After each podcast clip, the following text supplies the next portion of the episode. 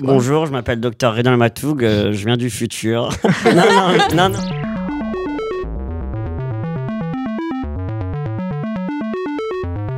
Savant sachant chercher. Un podcast Science Infuse. So I hope your podcast has passion.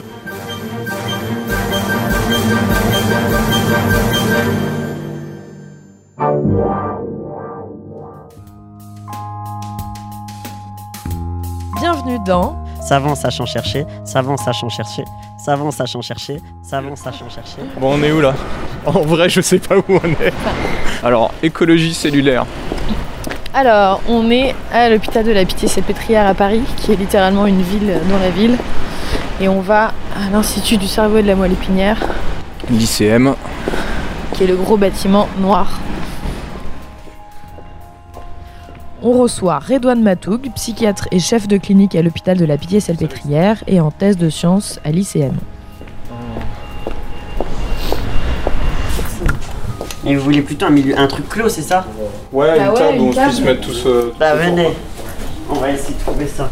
Donc moi, mon objectif euh, à moyen et long terme, c'est de donner de la validité aux, mal- aux maladies mentales, euh, parce que derrière chaque symptôme, il y a un patient qui souffre, et il faut arrêter de dire qu'il le fait exprès, qu'il n'a pas de volonté, etc.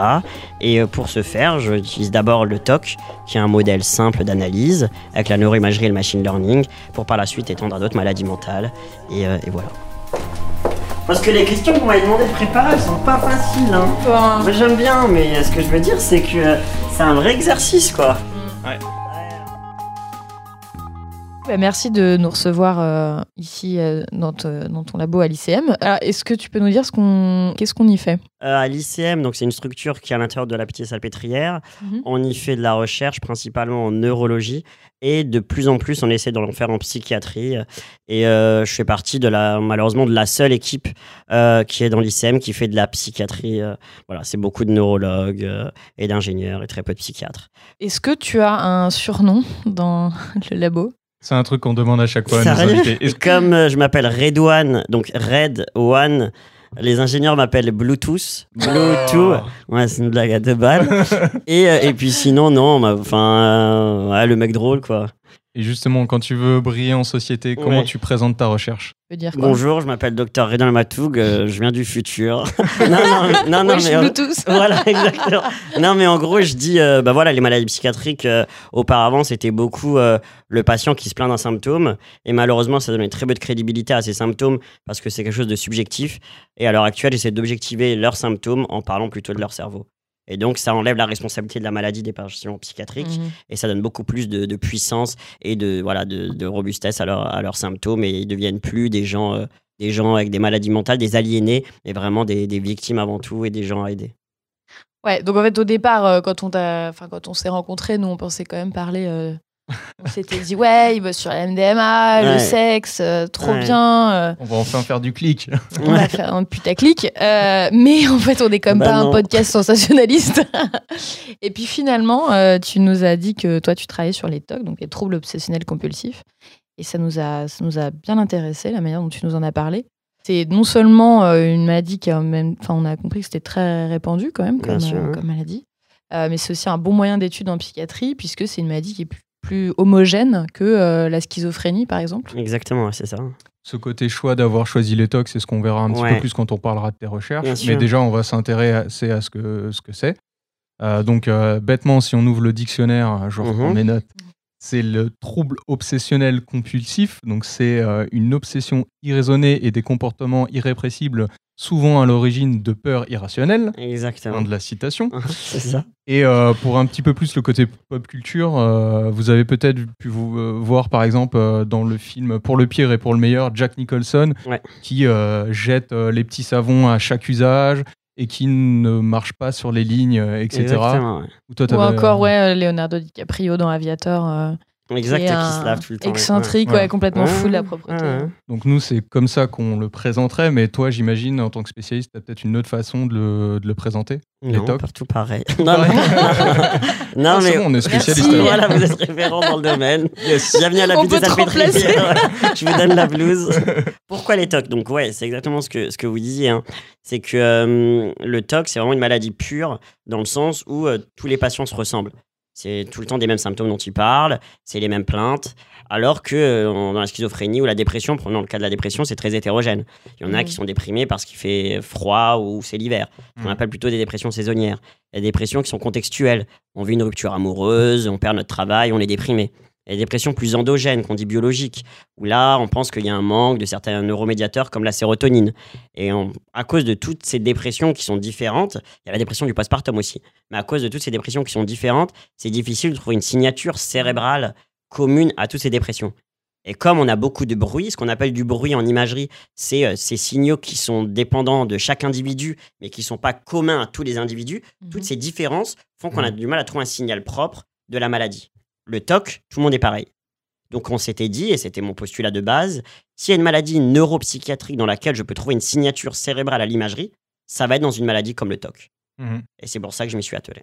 Ok. Et euh, la présentation qu'on en a fait, ça, ça te va ou... La présentation, ouais, ça, ça me va, mais il faudrait savoir pourquoi on en arrive là, sur la question. C'est oui, c'est des patients finalement qui vont se laver tout le temps. Mhm. On dit classiquement qu'il y a quatre, euh, quatre dimensions de- dans le TOC, hein, mais c'est voilà, euh, c'est des patients qui vont peut-être se laver tout le temps, qui vont vérifier tout le temps, qui vont avoir une envie d'être de symétrie tout le temps, etc. etc. Il y a, il y a quatre dimensions euh, classiquement.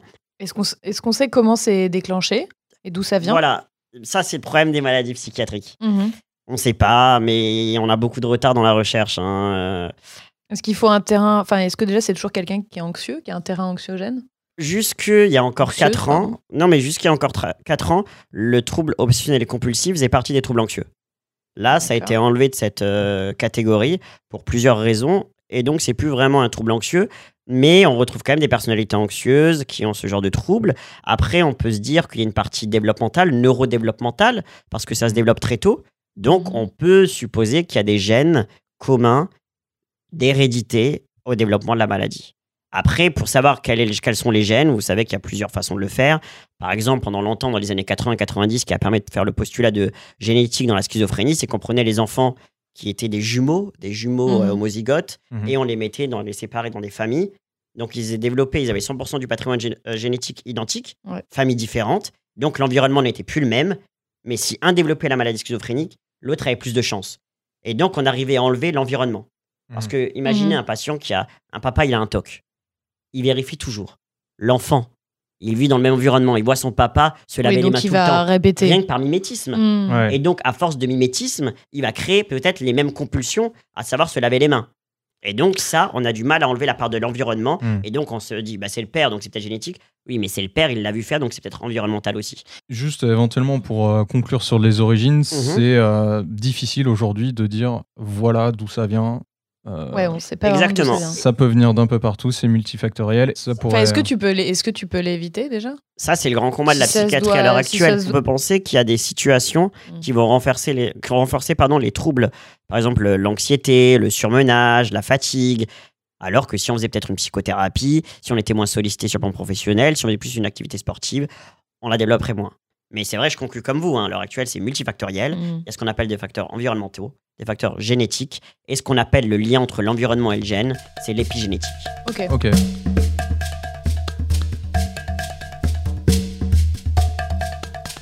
Et après, est-ce qu'on connaît bien la frontière entre un, un TOC Ouais. et euh, juste, euh, je sais pas moi, être un peu maniaque euh, Ouais, oui, ben déjà, il faut savoir qu'il y a ce qu'on appelle la personnalité obsessionnelle et compulsive, Ouais. qui n'est pas le trouble euh, à proprement parler. Mhm. La personnalité, c'est moins grave. Par exemple, on sait que Nadal, le tennisman que tout le Ah monde oui, connaît, oh là là, ouais, voilà, ouais, quand il, lui, il se exactement, lui, son là. service, il fait rebondir la balle deux fois, il se remet la Lui, mèche, c'est un TOC. il se gratte les fesses. Ouais. Non, justement, lui, Ah. c'est une personnalité obsessionnelle et compulsive. Comme des rituels. Exactement. Et l'avantage d'un rituel, c'est quoi? C'est que ça fait, petit 1, une économie mnésique, parce que ce qui Ouais. devient inconscient devient réflexe. J'ai plus besoin de me poser la question quand je lance la balle en hauteur, est-ce que je la lance à 2 cm, 3 cm Ça devient réflexe, Mm. un geste automatique. Et quand ça devient automatique, ça augmente mes performances. Plus je suis reproductif dans un geste parfait, plus je le fais bien. Et Nadal, plus il met des aces. Parce qu'il fait toujours le même geste, le même geste, le même geste. Et ça, c'est des personnalités perfectionnistes, psychorigides, mais pas avec un trouble, parce qu'il n'y a pas de retentissement social, professionnel. Ah voilà, c'est ça. C'est que pour que ce soit un trouble, pour que ce Ouais. soit caractérisé comme un trouble, il faut qu'il y ait Voilà, un retentissement, un une plainte. retentissement. Ok. Hmm. Nadal, la seule plainte, c'est qu'il ait gagné tous les grands chelems.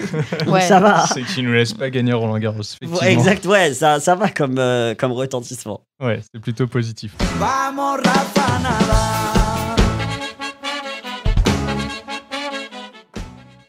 On passe à la rafale. Alors, euh, est-ce qu'on sait combien de TOC euh, il existe? Ouais, en, termes de symptomatologie, on dirait qu'il y en a plutôt quatre dimensions.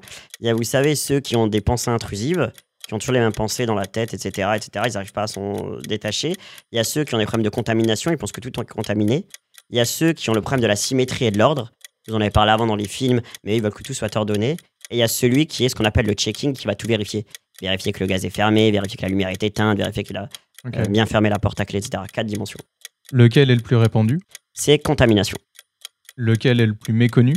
Hum, Ah, Allez, on va dire, je sais pas, mais je pense que symétrie est, il est- est très peu étudié. Que un TOC, ça peut être passager.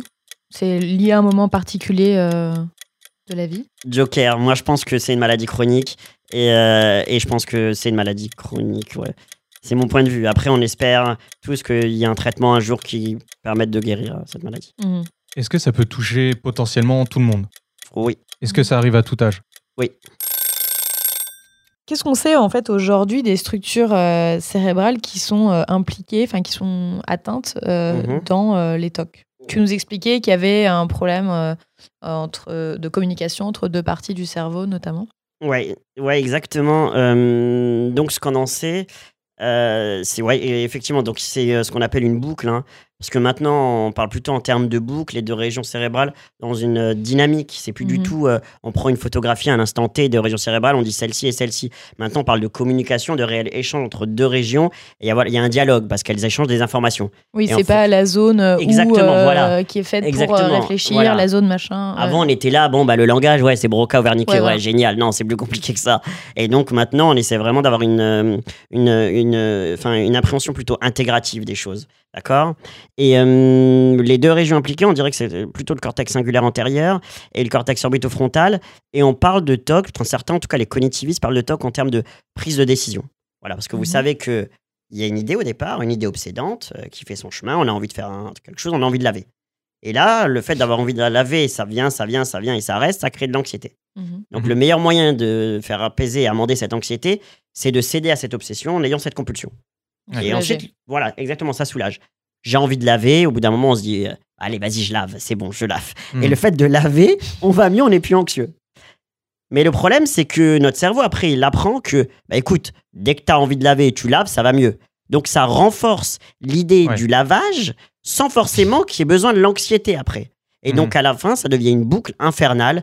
J'ai envie de laver, je lave, je lave. À la fin, je fais plus que me laver. Il y a même plus besoin de l'anxiété, plus besoin de l'idée obsédante, etc. C'est le côté, euh, je, me, je, je sais que si je fais ça, je me sens bien. Exactement, Plus ouais. je le répète, plus je me sens bien. Exactement. Et C'est- cercle infernal. euh, Voilà, parce qu'à Ça la fin. de la, ça ça active le système de récompense du coup ou? Ouais, au départ, Ok. comme euh, les addictions. Ouais. Mais à la fin, on dit qu'il n'y a même plus besoin d'emprunter ce système D'accord. parce que ça devient un C'est automatisme. automatique, ok. Exactement. D'accord. Ça Donc au devient un départ, mécanisme réflexe. au départ, on devient addict un peu à ça grâce à éventuellement de relâcher de la dopamine, des choses comme ça. Exactement, ouais. Et La après, comme ça devient une habitude, euh, comme, comme Nadal qui euh, Et ouais, c'est fait des ça. trucs, C'est ça. Au départ, euh, je pense que Nadal, il y avait une ça petite devient, même plus, ça devient même plus un plaisir de le faire. C'est ça, c'est ça, Hmm. c'est normal. On est, on est dans, la, dans, la, dans le piège. Quoi. Mais- Exactement, Et où, d'accord. où, où part la partie Enfin, tu dis euh, il y a la partie an- anxieuse qui est, Ouais. qui est plus là, mais ces personnes-là elles sont quand même. Bah, elles, ont une, elles, elles ont une anxiété, mais qui n'est plus liée à ça. mhm. Qui va être liée au fait qu'elles sont dans une spirale où elles font que se laver toute la journée. Mhm. Et donc, c'est plus de me dire, bon, faut que je nettoie, donc je lave. C'est punaise, je passe 15 heures par jour à me laver les mains. D'accord. Et donc là, ça crée une angoisse, mais qui est autre. Ok. ouais, ouais. Et les deux régions impliquées, pour en revenir à cette question. Oui, Donc, tu m'avais perdu tout à l'heure. Ouais, voilà, euh, non, ouais, j'ai essayé. Mais c'est le cortex singulaire antérieur et voilà. le cortex orbitofrontal. que ça? Voilà, en gros, c'est deux régions. Il faut, faut penser ça comme euh, dans la prise de décision à deux régions qui vont communiquer et savoir si finalement la balance bénéfice-risque, elle est en faveur de prendre la décision. Imaginez la meuf et le mec dans le métro, Ouais, face à face. ouais. Et là, le mec, il se dit Bon, écoute, je suis dans le métro, euh, est-ce que je l'accoste? Elle est mignonne, elle lui plaît, etc. Et là, il se dit au départ, il va juste utiliser son cortex singulaire antérieur qui lui a encodé les souvenirs. Et donc, il va chercher dans sa mémoire, dans les antériorités, comment ça s'était passé les autres fois dans le métro. Et là, il va se Déjà dire dans le métro. voilà, dans le, mé- déjà dans le métro, il est joueur, le mec. voilà, c'est ça. Mais là, il va se dire Bon, bah écoute, les dernières fois, c'était pas ouf, t'as vu Cette partie-là, c'est derrière le cerveau, c'est ça? Ouais, euh, ouais, ouais, c'est euh, plutôt euh, profond. C'est au milieu, on va dire profond milieu. Ok. voilà, c'est ça. Et lui, il va se dire euh, Est-ce que c'est une bonne idée? C'est voilà, est-ce que c'est une bonne idée Dans le passé, ça s'est pas très bien passé. Et donc, il va dire non, moi, sérieusement, je te conseillerais pas de faire ça. Il va donner l'information au cortex orbitofrontal. Et le cortex orbitofrontal, qui voilà, c'est la région frontale, ben, comme son nom l'indique, euh, du, du cerveau, du cortex cérébral. Là, il va se dire, euh, le cortex orbitofrontal, prendre juste les infos en temps réel.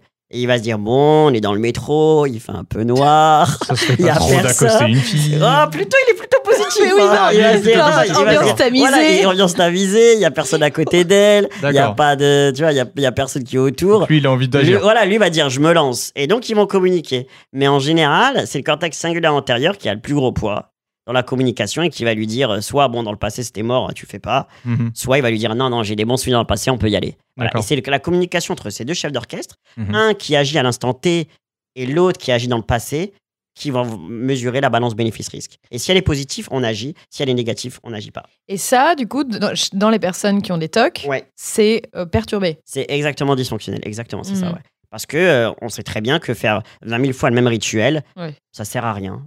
C'est useless et c'est pour ça d'ailleurs que c'est un trouble. Ouais. Alors que chez Nadal, c'est pas un trouble, ça a un intérêt. C'est l'heure des médicaments. L'heure des médicaments. Eh ben, on peut peut-être passer à commencer à décrire les, les traitements, justement, Ouais, euh, de, des traitements de ces aujourd'hui TOC. Euh, alors, on sait qu'il y en a pas mal. Je Mhm. propose qu'on les voit euh, un par un. Euh, on peut commencer peut-être par les antidépresseurs. Ouais, ouais. Alors, comment ça marche? Bon, les antidépresseurs. Ouais, c'est ça. non, les, bon, les antidépresseurs, déjà de parler de euh, physiopathologie ou de mécanismes physiologiques, c'est compliqué. Parce que l'heure actuelle, on ne sait pas, on a beaucoup d'hypothèses. hein. mais dans n'importe quelle maladie psychiatrique, dans la dépression, vous savez, on pensait pendant longtemps qu'il y avait un manque de sérotonine. Donc on donne un antidépresseur qui a de la sérotonine et ça marche mieux. Avec l'imagerie cérébrale, on a montré que c'était plus compliqué que ça, et que c'était pas une, question de, de séro- de sérotonine. D'accord. Dans le TOC, c'est pareil, c'est pas une question de sérotonine, c'est beaucoup plus complexe. Comme je vous le dis, maintenant, c'est plus une mesure à l'instant T, c'est vraiment euh, de la dynamique, quoi. C'est dynamique, c'est fonctionnel.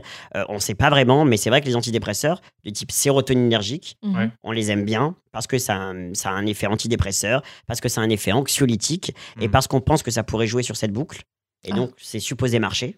Et il y a deux- un autre type d'antidépresseurs qui sont les plus efficaces dans le TOC, qu'on dit les tricycliques. Mhm. Oula. Ouais, eux, ça joue, c'est pour ça qu'on les appelle les tricycliques. Ça joue sur trois types de neuromédiateurs sérotonine, noradrénaline et dopamine. Si tu, si tu prends un traitement euh, Ouais. antidépresseur, Ouais, ça peut t'aider dans les. Enfin, ça peut calmer les symptômes, Oui. voire les faire disparaître.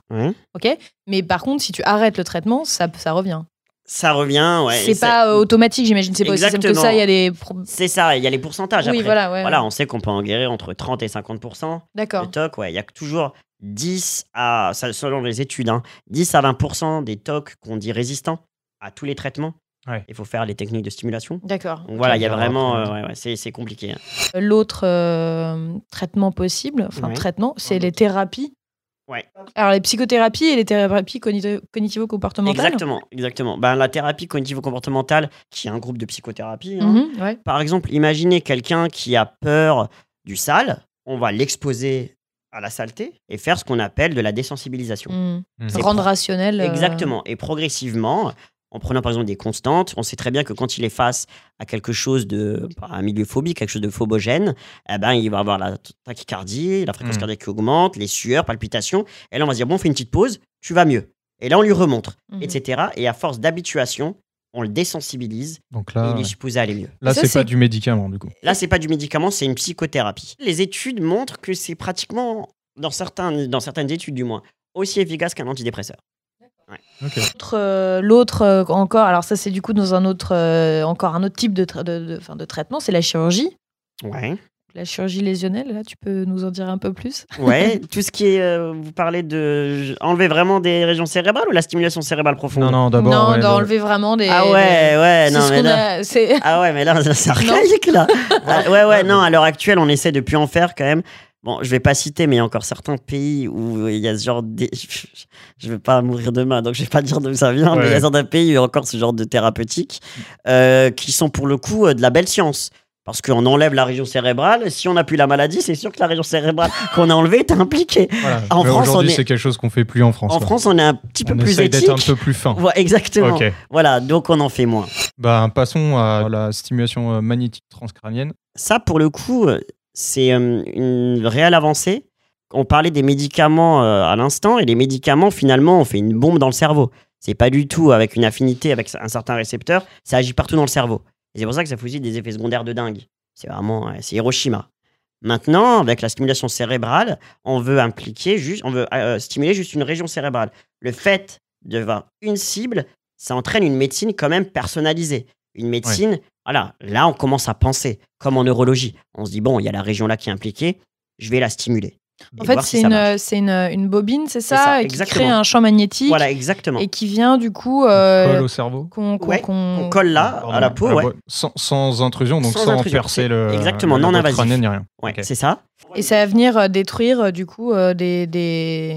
Ouais, c'est pas, pas lésionnel. Non, Ok, c'est pas ah, lésionnel. C'est qu'en fait, on a remarqué, mais de façon assez empirique, que si on stimulait à une basse fréquence, 1 Hertz, on était plutôt inhibiteur du système. Hmm. Et donc, vous savez que dans le TOC, les mecs qui pensent trop, on essaie d'inhiber le système. Alors que dans la dépression, parfois, Ouais. on veut plus activer le système. Ouais. Parce qu'on se dit qu'ils sont peut-être ralentis. Ah. Voilà, et c'est des régions Ah. cérébrales différentes. Voilà, selon la fréquence, on va pouvoir exciter ou euh, calmer euh, Voilà. une région du cerveau. Exactement. Et ce que tu disais tout à l'heure, c'est que c'est euh, par patient, on place précisément les, les sondes Ouais. et selon où on les place, on découvre un moment que à cet endroit-là, on arrive à guérir son TOC. Comment ça se passe? Exactement. Disons que la région cérébrale, maintenant, on sait que c'est la même dans le TOC. Ouais. C'est ce qu'on appelle le cortex orbitofrontal.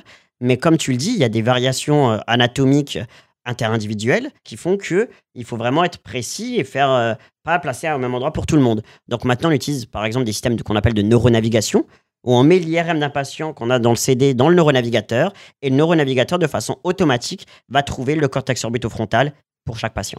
Donc passons maintenant à, la- à percer la boîte crânienne. Ouais. Donc la stimulation cérébrale profonde. Ah, c'est moins rigolo, mais on est fautif de rien. C'était les neurologues les premiers à faire ça. Non, Pour les juste- Parkinsoniens. Exactement, ouais, c'est ça. Pour Parkinson.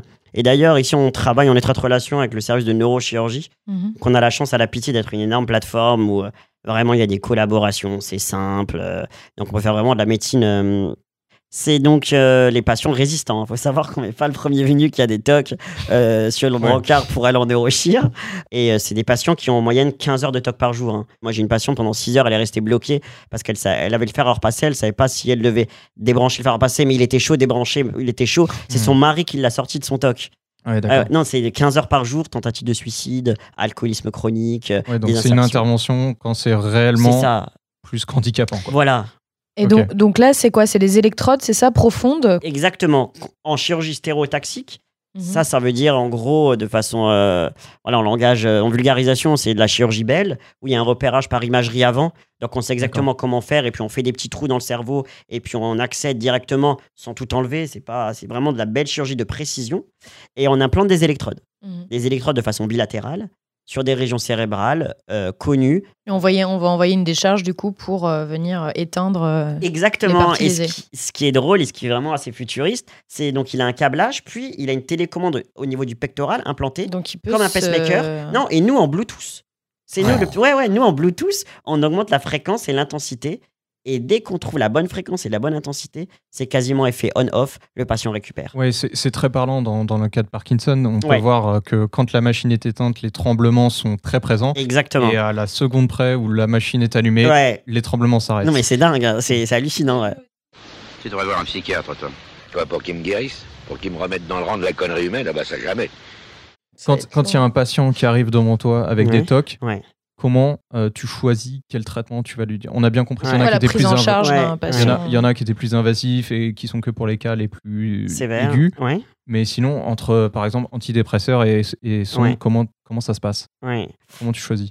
Bah là, je, en fait, je suis quand même content que vous posiez cette question parce que non, non, parce que là, euh, et je, c'est ce que je- j'essaie de défendre au quotidien dans la psychiatrie, c'est que maintenant, on n'a plus du tout une démarche empirique et on n'a plus du tout une démarche qui est bon, bah vas-y, selon mon expérience, ça, ça a bien marché, je vais mettre. Maintenant, on travaille avec des algorithmes, des prises en charge qui sont codifiées, et donc on- je me pose plus la question de savoir qu'est-ce que je donne, c'est qu'est-ce que dit la science. Et la science, elle dit quoi?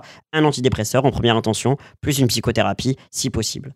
Et ensuite, si ça marche pas, l'ISRS, on met un tricyclique, comme je vous l'ai dit avant. Et si ça marche pas, on fait l'escalade thérapeutique. Mais moi, je me pose plus de questions. Hmm. J'essaie de moins en moins d'avoir mon libre arbitre dans la prise en charge. Et ça, c'est assez- récent en fait C'est très démarche. récent, ouais, ouais. En, en- en France, on fait partie d'un des rares pays, on est encore en Amérique latine, mais à avoir une, quand même une, euh, une prise en charge des maladies psychiatriques, des maladies mentales euh, assez euh, psychothérapeutiques, notamment avec la psychanalyse. Et c'est très complémentaire, mais il faut pas oublier non plus la, la biologie derrière. Mhm. Moi, je pense que la psychanalyse, c'est essentiel parce qu'un patient en souffrance, il a besoin d'en parler au quotidien et faire des cures de psychanalyse parce qu'il faut exprimer sa douleur. Toutes les maladies d'ailleurs. Toutes les maladies, exactement. Oui, voilà, quelqu'un qui a un, cancer, ben, qu'il en parle avec Bien un sûr. psychothérapeute, ça l'aide. Voilà, la souffrance, elle n'est pas que biologique. Et la deuxième chose, c'est par contre de se dire qu'il y a un substrat organique, une lésion cérébrale qui a entraîné la maladie, c'est important aussi. Et Mhm. donc, faut pas négliger les deux parts. C'est-à-dire. Oui, d'ailleurs, je voulais, je voulais aussi faire un petit commentaire sur le côté. euh, on a parlé de donner des impulsions électriques dans le cerveau. Ça n'a rien à voir avec justement la médecine de l'époque où on les électrocutait. Il faut, faut être assez clair. Mais là, tu vas rire, mais on en fait encore à la fin. Mais oui. non, et ça marche. Oui, mais Non, C'est mais pas qu'à l'habitude. Ouais, pas qu'à l'habitude, on en fait dans plein d'endroits. Mais ai c'est vu, pas. euh, ouais, en mais Alsace, c'est. ouais. alors quelle est la différence avec avant où on disait que c'était abusif? Avant, on les endormait pas, les patients. Donc, ils étaient réveillés. Et on leur euh, Bah, c'est Jack Nicholson dans Exactement, dans Titanic Coucou, ouais. Ouais. Genre, le mec est réveillé et il est en train de- d'avoir une Hmm. crise convulsive. Maintenant, ce qu'on fait de mieux, c'est qu'on les endort. Donc, ils sont pas conscients lors de la crise. Et c'est juste ça la différence? Ouais, mais c'est pas- déjà c'est pas, pas mal, hein. ciblé, Parce que là, on Non, ah non, c'est pas ciblé. Non, non, non, non, non. Mais par contre, c'est révolutionnaire. Non, non, mais dans une dépression qu'on qualifie de résistante, résistante à tous les traitements, Ouais. les électrochocs marchent dans 90% des cas. Révolutionnaire. Bah, mon chef, il a coutume de dire euh, euh, c'est quoi Euh, c'est, c'est de la dynamite. Il explique ça au patient. Il dit je vous mets de la dynamite dans le cerveau et je fais un reset.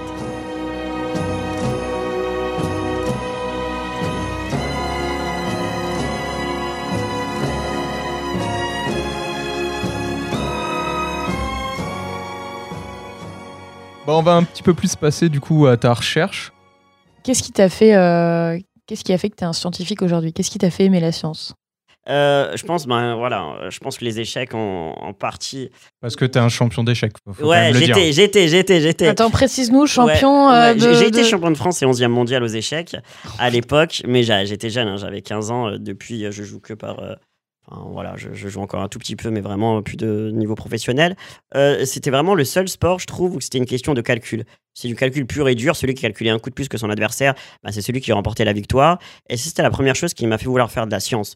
Qu'un Mhm. esprit logique pouvait arriver avec un raisonnement logique à une conclusion logique. Voilà, donc vraiment un continuum entre une pensée et un résultat, un output. Et la deuxième chose, c'est que, hum, vous savez, en SVT, et vraiment ça, ça m'a marqué, au collège, on fait tout ce qui est tectonique des plaques, tout ça, et moi, ça, ça me gavait, parce que je voyais pas la Ah, logique derrière. Et on, après, on a parlé des allèles. Vous savez, les allèles dominants, récessifs. Ouais, ouais. Mhm. Voilà, et, Ah, et mauvais ça, souvenirs pour moi. mauvais souvenir, mais c'est là que j'ai commencé quand même à aimer la bio, parce que j'ai commencé à comprendre, ah, t'as deux allèles récessifs, donc finalement, il va exprimer le gène, etc.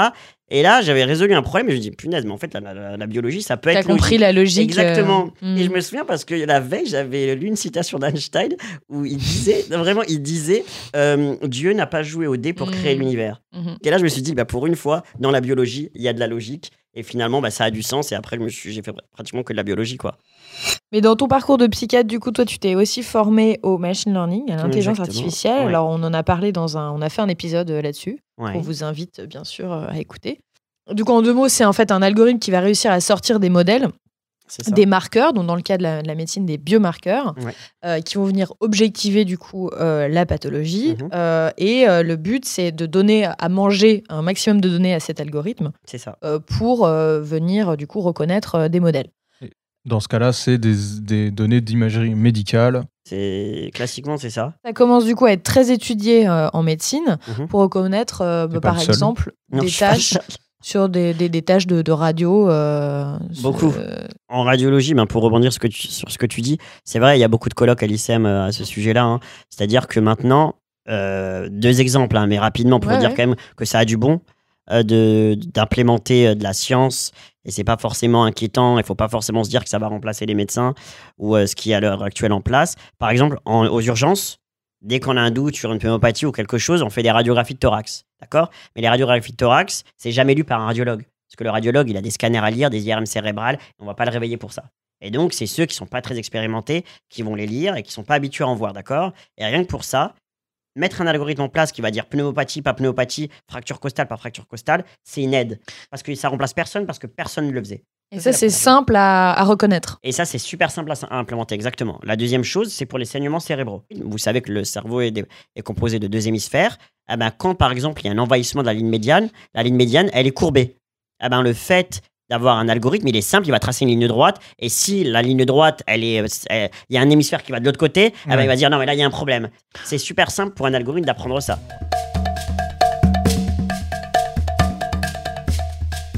Alors justement, c'est cette méthode-là, toi, qu'est-ce que tu vas en faire dans, Oui. dans, la- dans le cas de la psychiatrie? Ma pratique de psychiatre au quotidien, c'est de parler à des patients et les patients se plaignent de symptômes. Mais moi, ce qui m'a rapidement embêté dans, dans, dans ce genre de, de médecine, c'est qu'un jour, le patient il va se plaindre d'un symptôme et dire je suis triste. Et le lendemain, parce qu'il a une bonne nouvelle, etc., il me dit ouais, docteur, ça va mieux, je vais beaucoup mieux. Oui, Pourquoi? ou- bah, j'ai, eu, euh, j'ai vu ma fille, euh, euh, j'ai eu la paye, j'en sais rien. Mais en tout cas, Ou ça va être dur à décrire. oui, ça va être dur à décrire. Et donc, je me dis du jour au lendemain, non, mais il était déprimé hier, aujourd'hui, il n'est pas déprimé. Demain, il va être comment demain? Je- je- Il faut quelque chose de robuste et qui change pas dans la, va- la variabilité. Elle dépend pas d'une expérience qu'on a vécue en un jour, un jour particulier, quoi. Hmm. Et donc, moi, ce que je veux, c'est une signature cérébrale. Parce que la signature cérébrale, elle va pas changer du jour au lendemain. Mhm. Et donc, si un patient est déprimé euh, à T-1, ben, il sera encore déprimé à T plus 2, même s'il a euh, vu un bon film, s'il a trouvé une amoureuse et s'il a trouvé un travail, quoi. Ouais, alors pour les TOC, en l'occurrence, ça change pas du jour au lendemain. Pour les tocs, ça change pas du jour au lendemain, mais on sait que certains moments, ils sont très anxieux. Par exemple, mais ça c'est véridique, je le vois au quotidien. Mes patients, ils se plaignent de tocs, ceux qui sont hospitalisés, qui ont des... à qui on va mettre une implantation cérébrale, mais dès que je vais leur parler dans leur chambre, ils voient que je m'intéresse à eux, que je me questionne sur leur cas, ah bah, il y a moins d'anxiété, il y a moins de tocs. Hmm. Donc il y a quand même une grosse part anxieuse. Ouais. Et donc cette variabilité-là, elle nous aide pas Hmm. à faire des bons diagnostics. Et c'est ça euh, le grand intérêt du machine learning, c'est que moi, dans le TOC, je mets tout pareil. Je mets celui qui euh, a peur de la contamination, Ouais. je mets celui de la symétrie, je mets celui euh, de- des vérifications. Et moi, mon machine learning, il va me dire attention, Redouane. En fait, là, moi, je vais te faire des clusters différents parce que je vois que c'est des signatures cérébrales différentes pour tous ces gens-là. Alors, Mm. c'est ça, juste, en fait, tu vas prendre toutes les, les- les données de, de neuroimagerie de ces patients-là, c'est ça Exactement. Ouais, Et tu vas essayer de reconnaître des modèles, exactement. Ouais. euh, ce que tu appelles des clusters, des groupes, Des groupes. qui, euh, qui se retrouvent du coup qui, chez, chez tous ces patients-là. Voilà, C'est ça. c'est ça. Et donc au départ, euh, c'est juste de prendre des sujets souffrant de TOC Ouais. et de les comparer à des sujets sains. Rien que ça. Et je dis à l'algorithme, est-ce que tu trouves une différence? S'il m'en trouve une, je dis OK. Il arrive déjà, l'algorithme, à détecter, les- à détecter les gens malades. Et ensuite, je lui dis, ben, va un peu plus loin. Je te donne ce qu'on appelle d'autres features. Les features, c'est d'autres variables. Je vais Hmm. lui donner, par exemple, catégorie sociodémographique. Ah, d'accord. Je vais lui donner d'autres séquences. petit voilà. à petit. Et euh. d'autres séquences Donc pas que de l'imagerie médicale. Pas que de l'imagerie. À la fin, je vais faire un package. Non, mais je vais faire plein de choses Ouais, ouais. que je vais rentrer après dans la machine et lui dire il a un toc ou pas. Et là, il va me dire bon, sexe homme, il y a plus de chances quand c'est un homme. Euh, il vient d'une métropole, ouais, c'est des gens stressés, il y a plus de chances. Euh, L'IRM, elle est comme ça, ouais, ouais, il y a plus de chances, etc., etc. À la fin, il me dit ok, 95% qu'il a un toc. Et est-ce que ça va aider aussi, du coup, pour, le, pour euh, cibler le traitement? Moi, je pense que oui. Ouais, ouais. Si on prend l'exemple de d'autres maladies, comme les maladies euh, neurodégénératives, notamment un Alzheimer, vous avez dû remarquer que euh, bah, avant on avait des médicaments pour, et depuis euh, janvier de l'année dernière, les médicaments étaient déremboursés. pendant 15 ans, toutes les études disaient que ça marchait. Et là, janvier dernier, euh, bah, finalement, on les rembourse pas Bah, parce c'est que parce que ça a jamais servi à c'est rien. ça, la valeur ajoutée, elle était quand même discutable. Bah oui. Voilà, et donc moi, je pense que, et pourtant, on avait quelques substrats organiques, Mhm. mais tant qu'on n'a pas des trucs robustes, solides, de dingue, je pense que nos médicaments, ils ont peu de chances d'être efficaces et de marcher, quoi. Quand tu dis justement robuste, est-ce qu'on a une idée de combien de, de données il faudrait Donc combien de, de- par exemple, sont- enfin, il faut des études cliniques Ouais, parce qu'un des problèmes du machine learning et, de et cet algorithme-là, on a dit que c'est que basé sur les données, c'est qu'il faut énormément de données. C'est ça. Combien Est-ce qu'on a une idée de combien il faudrait à peu près? En gros, donc, il y a des problèmes de données.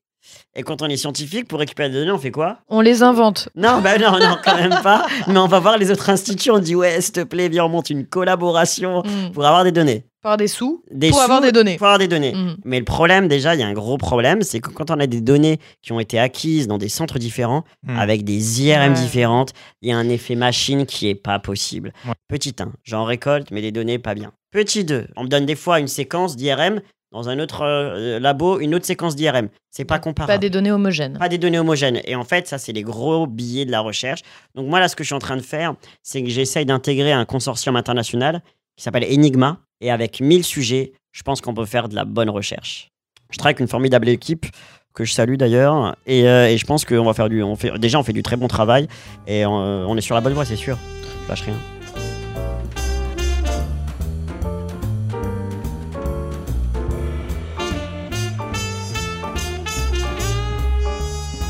Est-ce que tu aurais une anecdote euh, à nous raconter? En plus, je suppose qu'en médecine, euh, c'est. Alors, en médecine, il y en a beaucoup, mais c'est. Mais en tout cas, c'est l'un des moments euh, enfin, les plus marquants de, en psychiatrie pour moi. J'étais tout jeune interne dans le Val d'Oise et là, euh, c'est une pratique plus institutionnelle. On dit que c'est plus de la psychothérapie, pas trop de traitement médicamenteux. Et comme c'est bon enfant, on a l'habitude de se réunir les médecins et les soignants. Personne n'a la blouse. Et on se réunit tous les jours et on discute. Et D'accord. on parle, on parle. Et je sais pas si vous avez entendu parler de cette notion qu'on appelle un délire à deux ou une psychose collective. En gros, c'est à force de traîner avec quelqu'un qui délire, finalement, on commence à délirer aussi. Hmm. Parce qu'un jour, il dit Ouais, regarde, on a essayé de m'attaquer. Ouais, t'entends ce bruit derrière? Au bout d'un moment, c'est, on doute même de nous-mêmes. On se dit bah, Peut-être qu'il a raison, il y a un bruit. quand tu fumes des bédos avec Ouais, des potes, quoi. tu- Ouais, exactement, voilà, c'est ça. À la fin, t'es là, mais moi aussi j'entends du bruit. Et en fait, et, et Ah c'est ouais, énorme parce qu'ils commencent, comme tous les gens là-bas, ils sont aussi malades et très fragiles. Ils doutent d'eux-mêmes autant que de l'autre. Et donc, il y a un peu confusion des sens, etc. Et donc, il y a un patient qui se lève en pleine euh, réunion et il dit euh, Punaise, euh, je saigne, je saigne, je saigne de la tête. Et nous, on s'inquiète. Et directement, je me souviens, jeune interne, encore les cours de médecine frais, cardiologie, hématologie. Je me lève et je, je, je- je cours vers lui et je regarde sa tête. Et je vois pas de saignement. Et je dis, mais non, ça va, il y a rien, il y a rien. Il fait, si, si, si, je saigne. Et là, il y a un autre mec, un autre patient qui court vers lui, et il regarde sa tête, il fait, mais ça va, mais il y en a que un peu. il y a pas du tout de en fait. Et ça, c'est les délires à deux. Comme ils se, ils se disent, bah, peut-être que je vois rien, mais c'est parce que j'hallucine, je suis malade. Ils vont toujours un peu dans le sens de l'autre aussi. Ouais, ouais. Et ça, c'est les psychoses con- collectives. C'est la- contagieux, quoi. C'est ça, c'est contagieux. Toi, t'as dû douter. Moi, ben, moi, à la fin, je suis là, mais c'est peut-être moi le fou qui délire en fait. Il y a peut-être quelque chose parce qu'ils sont deux contre moi. Ouais. Les fameux, Ouais. est-ce que les fous, c'est pas nous finalement Exactement, ouais. c'est un peu ça. Et moi, ça m'avait fait vraiment euh, me questionner. Le génie de la lampe. Si j'étais un petit génie, Ouais. Que je suis déjà en fait, Voilà, exactement. mais que là en plus j'avais un don que je pouvais te donner, un pouvoir ou une connaissance, genre là d'un coup tac, qu'est-ce que tu choisirais? C'est compliqué, mais enfin, je. Je sais pas pourquoi, c'est ce qui vient à l'esprit le Mhm. premier. Peut-être d'être moins empathique. C'est con, Ah, hein. Ouais, ouais, ouais. Je trouve que c'est compliqué de vivre au quotidien avec des patients souffrant de maladie mentale. C'est dur, c'est beaucoup de souffrance et euh, des fois j'aimerais euh, ouais, être moins perméable. Ouais, ouais.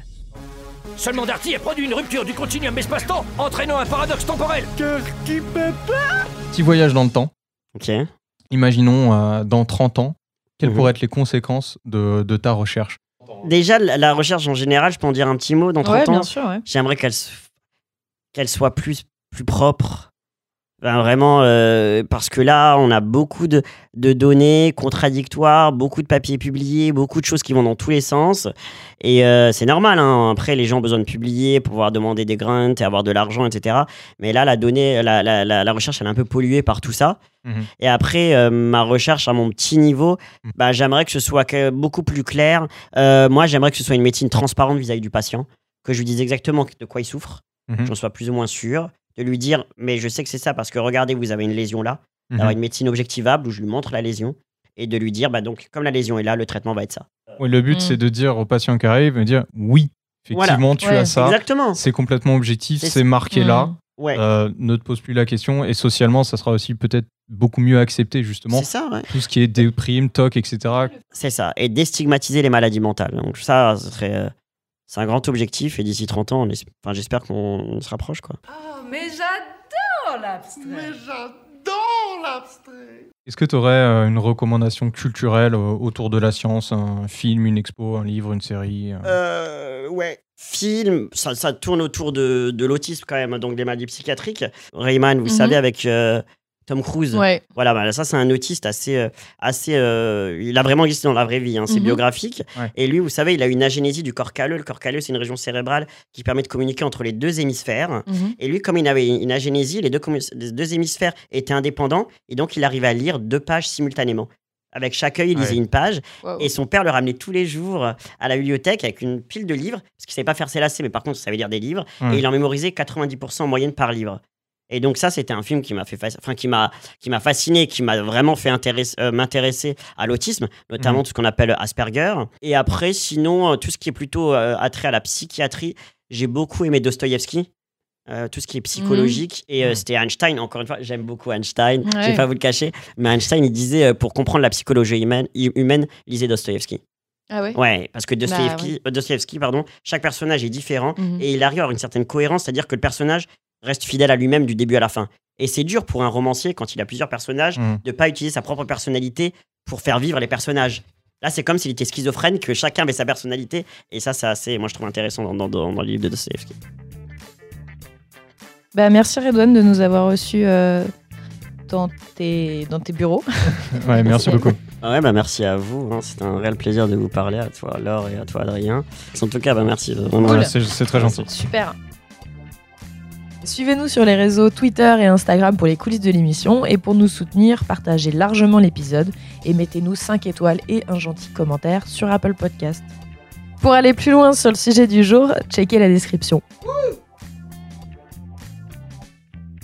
Carte blanche. Le, le- le meilleur moyen euh, de, de- de changer la représentation des gens vis-à-vis des maladies mentales, c'est vraiment de se rendre compte par eux-mêmes, par soi-même en fait, euh, de ce que c'est. Et j'invite vraiment tout le monde, et parce que c'est une partie de mon travail et de mon devoir, je pense, de renseigner les gens, à venir à l'ICM, à venir à la petite salpêtrière dans mon service où je travaille, de voir au quotidien ce qu'on fait, comment on aide les gens, et de voir que c'est des gens vraiment euh, en souffrance, isolés sur le plan social, professionnel, et que vraiment euh, on a besoin euh, de traitements médicamenteux, on a besoin de techniques innovantes de pointe, on a besoin de machine learning, de codage, et donc c'est vraiment une prise en charge pluridisciplinaire avec des cerveaux pensants et vraiment bienveillants derrière tout ce qu'on fait. Voilà. Donc j'invite vraiment n'importe qui à venir et à se rendre compte par soi-même.